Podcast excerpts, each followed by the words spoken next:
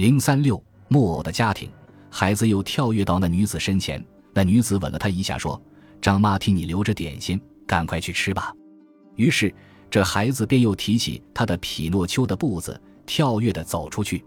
孩子离世以后，那个女子旋转头来，她以一种谴责的眼光抛上着木偶的脸。她说：“孩子还没有上学，你已让他做了一次强盗的助手，这是你的好教育。从一个出色的老强盗的手下训练出一个出色的小强盗来，这教育并不算坏。”木偶闪闪他的眼珠：“这是你的高见吗？”这女子在琴键上扣出一个尖锐的声音：“你的意思？”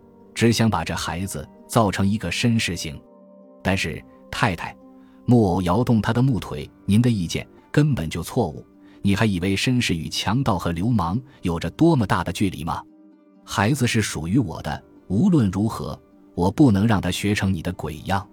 女子在琴键上捋出一串哆瑞咪发的声音。她把那张椅子猛然旋过来。那也好，但是太太，将来也许你要懊悔。让这孩子放弃了这一个自由愉快的职业，不用你管。女子说到这里，显然真的有点生气。她从钢琴之前站起来，又讽刺似的责问这木偶：“孩子去看一次电影，就说路远路近不放心。听说那一天你让他独自一个留在车马纷纷的马路上，这就很放心。好一个模范的爸爸！别再假惺惺吧。”木偶幽默地望望他这女伴。却幽默的学者说：“那也有张妈带领，也有汽车接送，还有许多人在暗中监护，并且这事情也早已过去，你还急什么？那一天，不知道你们玩了一些什么把戏，我还完全不知道。我也想向你请教请教哩。”这女子的口气方和缓了一点。小姐，你常常肯虚心请教，这就是你的学问在长进了。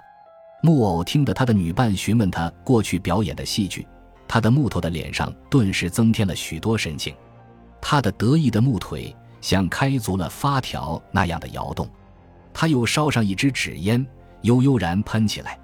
于是他把如何在那西装成衣店里预设那个卓别林式的木偶，如何指使小平有心引逗那位大侦探去参观木头人的跳舞，在当夜他如何让他的部下老孟。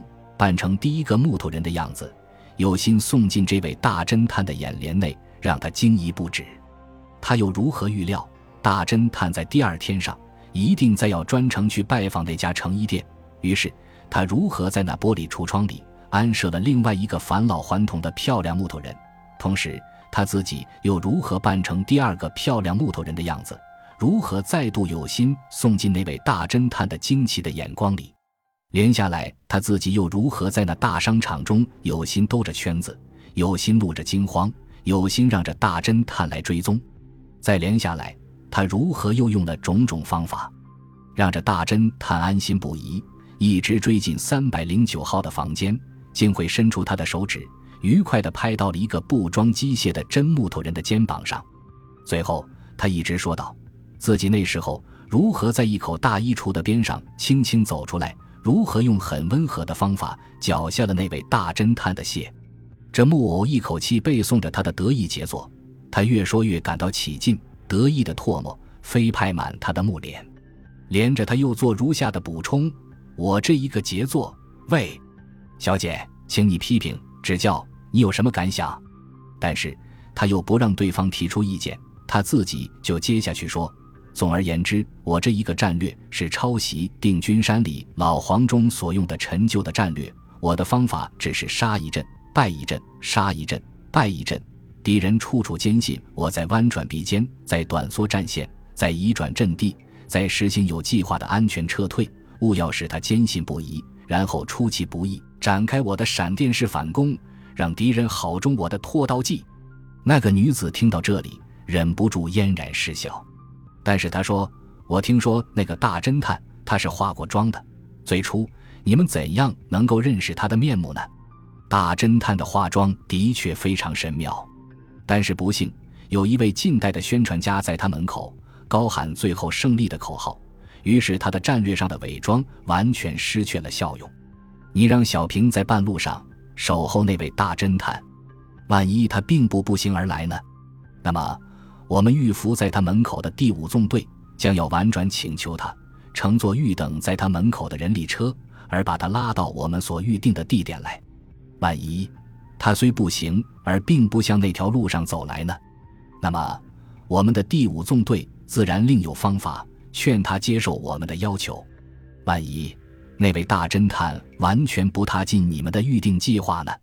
那么木偶顿了顿说：“那么我们这个预定计划。”算是完全失败了，但是你必须知道，我们的计策当然是不止一个，是不是？照你这样说来，你这计划可算是十面埋伏，面面俱到了。这女子以一半赞美、一半讥刺的眼光看着这个木偶，她说：“你这大作、结构、布局都很缜密，如果你一旦放弃了你的自由职业。”你倒很有做成一个所谓有天才的高贵的侦探小说家的可能啊！感谢你的赞赏，木偶说。但是我真不明白，你为什么要用这种最下贱的职业来抬举我，用文人的比喻来抬举你？你还说是下贱吗？一个文人的三个月的收入，不能让舞女换一双袜？你看，这是一个高贵的职业吗？木偶冷峭的回答：“如果有一天……”我不能再维持我这愉快而光荣的业务，我宁可让你到舞场里去候教，我也不能接受文人的职业。你不懂得清高，无论如何，这是大作家呀，大作家。哼！木偶耸耸他的木肩说：“在蔬菜市的磅秤上，我还不曾看见这种东西啊。”这里，这木偶和他的女伴斗着这种消遣性的口舌谈话，至此碰住了牛角尖。却已没有方法再进行。一时，这女子走进木偶的身前，温柔地伸出双手，握着这木偶的肩膀。她又把他的话题拉回到最初的方向。她说达令我们不要再多说废话。来，让我把你这难看的衣服换下来。”木偶再度以弹性的防御，微笑着躲避对方的行动。他说：“我请求你，在宽容二十四小时的时间，我将自动地向你竖降旗。”真奇怪。穿上这种衣服会有什么舒服呢？万一被人家看见？这女子皱皱眉，露出担忧的样子。她并没有说完她的话。你的忧愁是多余的。木偶显示满面的骄傲，他高声说：“我相信全上海的警探，即使把地球翻过来，他们也无法找到我。”木偶说时，他像忽然想起了一件什么事情。他抛掉烟，兴奋地站起来，疾步走到墙壁间去。要看那个日历，他锐声唤喊：“啊，我忘了，今天是星期一，正是那古画展览会的揭幕的日子呢。”那个女子不明白这木偶的呼喊的原因，她以含媚的眼珠向他投射着疑问。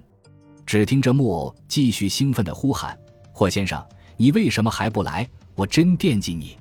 如果你能马上就来，那我马上就可以把那张画双手奉还给你。”他又这样兴奋而骄傲地说：“但是，如果你再不来，等我的手指触及这一页残余的日历，我很害怕你的光荣的名誉恐怕就要受到损害了。哎，你为什么还不来？你为什么还没有来？”这木偶似乎并不吝惜汽油，只管开足了他的机器，而这样高喊：“喂，先生，你凭什么理由会断定我还没有来呢？”